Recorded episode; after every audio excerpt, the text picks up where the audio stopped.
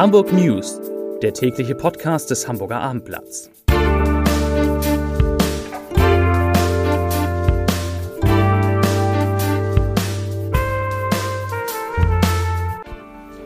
Hallo und herzlich willkommen zum Podcast. Mein Name ist Stefan Steinlein.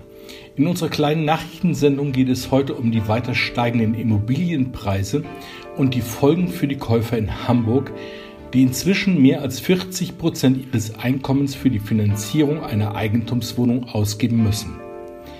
Es geht um die Neuinfektion mit dem Coronavirus und die so steigende Inzidenz.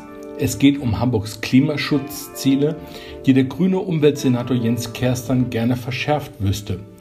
Und es geht um die Frage, wie die Beschäftigten des Otto-Konzerns nach der Pandemie arbeiten sollen. Doch zunächst, bevor wir also zu den Nachrichten kommen, kommen wir zu den meistgelesenen Artikeln auf abendblatt.de. Auf Platz 3, das sind die beliebtesten Badeseen in Hamburg. Auf 2 bekommt dieser begehrte Profi den Weg zum HSV gewiesen. Und auf 1, also der meistgelesene Artikel heute, Impfquote jetzt auch in Hamburg über 50 Prozent. Und damit kommen wir jetzt zu den Nachrichten des Tages. Und der Inzidenzwert steigt und steigt und steigt. Nach 35,8 am Dienstag bedeuten 161 neue Corona-Fälle einen Anstieg auf 38,5. Damit liegt die Hansestadt beim 7-Tage-Inzidenzwert nun bei mehr als dem Doppelten des Bundesdurchschnitts, den das Robert Koch Institut derzeit mit 18,5 angibt. Weiterhin entspannt ist aber die Lage in den Krankenhäusern. 41 Covid-19-Patienten, davon 14 auf Intensivstationen, bedeuten einen leichten Rückgang im Vergleich zur letzten Meldung am Freitag, als 44 Patienten in den Kliniken behandelt wurden und 17 davon auf Intensivstationen betreut werden mussten. Mit 1621 Corona-Toten seit Beginn der Pandemie meldete das RKI zum zweiten Mal in dieser Woche einen weiteren Todesfall im Zusammenhang mit dem Virus. Die Zahl der verabreichten Impfdosen stieg zuletzt um fast 11.000 auf nunmehr 1.182.458 einmal Geimpfte. Gut 925.000 Hamburger genießen inzwischen einen vollständigen Impfschutz. Im Bundesvergleich liegt Hamburg laut dem Impfdashboard des Bundesgesundheitsministeriums mit einer Quote von 64,0 weiter auf dem sechsten Platz bei den einfachen Impfungen. Bei den vollständig geimpften, also 50,1 Prozent, hat die Stadt nun die psychologisch wichtige Marke von 50 Prozent überschritten. Allerdings ist die Impfquote derzeit nur in Brandenburg und in Sachsen noch geringer. In diesem Zusammenhang fand Schleswig-Holsteins Ministerpräsident Daniel Günther heute die passenden Worte. Für alle, die sich gegen das Coronavirus impfen lassen können, ist es aus Sicht des CDU-Politikers, Zitat, absolute Bürgerpflicht, dies auch zu tun. Dies gelte auch im Respekt für die jüngere Generation, die in der Pandemie eine Menge auszuhalten gehabt habe und sich zum Teil noch nicht impfen lassen konnte. Das sagte Günther heute. Nach der Vorlage des Klimaschutz-Sofortprogramms der grünen Bundesspitze will der grüne Umweltsenator Jens Kerstern auch in Hamburg die Klimaschutzziele verschärfen. Er sagte heute, wir haben der Senatskommission für den 12. August konkrete Eckpunkte zur Anpassung des Klimaschutzgesetzes weitergeleitet. Den Vorschlag der grünen Bundesvorsitzenden Annalena Baerbock und Robert Habeck nannte Kerstern konsequent und mutig. Hamburg kann seine Klimaziele nur erreichen, wenn der Bund seinen Anteil leistet. Das würde mit diesem Paket erstmals möglich, sagte Kerstern. Die Idee eines Klimaschutzministeriums hält der Senator für richtig. Er sagte, eine klare und zentrale Zuständigkeit ist überfällig. Kerstern war wie seine Bundesvorsitzenden für einen landesweiten Kohleausstieg bis zum Jahr 2030.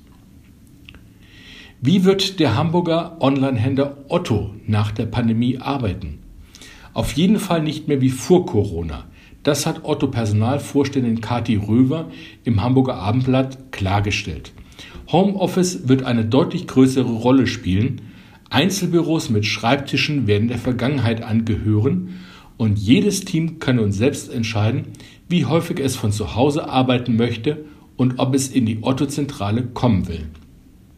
Frau Röver sagte, es wird eine Kombination sein von mobilem Arbeiten und Präsenz auf dem Campus. Ich glaube, dass die Vielfalt der Arbeitsmodelle sich deutlich weiterentwickelt. Die Prognose von Frau Röver, Zitat, berufstätige Mütter werden weniger in Teilzeitjobs gehen, weil das mobile Arbeiten deutlich mehr Flexibilität bei der Vereinbarkeit von Familie und Beruf ermöglicht. Das erlebe ich bei mir selbst und das gilt übrigens auch für Väter, sagte Otto Personalvorständin Kati Röver. Unser nächstes Thema. Die Immobilienpreise kennen seit langer Zeit nur eine Richtung, nach oben. In der Folge erreichen viele Hamburger bei der Finanzierung von Wohneigentum ihre Belastungsgrenze. Sie müssen monatlich rund doppelt so viel Geld für das Wohnen ausgeben wie Mieter. Nicht mehr als 30 Prozent des verfügbaren Haushaltseinkommens sollte das Wohnen kosten, lautet eigentlich eine gängige Faustformel. Nur für Hamburger Mieter geht diese Vorgabe noch auf. Nach einer neuen Studie der Postbank und des Hamburgischen Weltwirtschaftsinstituts, also des HBWI, gaben Eigentümer 2020 hingegen schon rund 43 Prozent ihres Einkommens für die Finanzierung einer 70 Quadratmeter großen Eigentumswohnung aus.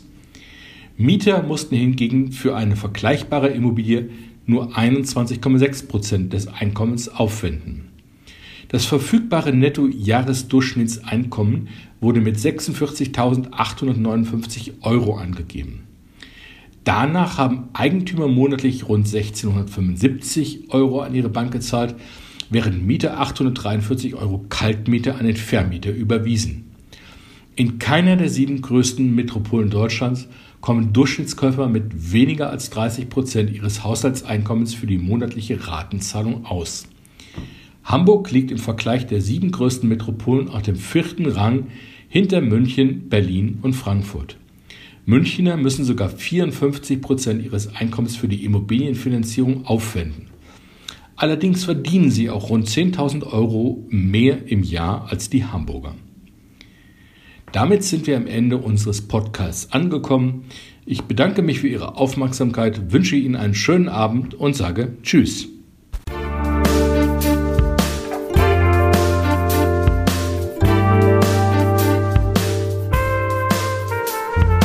Weitere Podcasts vom Hamburger Abendblatt finden Sie auf abendblatt.de slash podcast.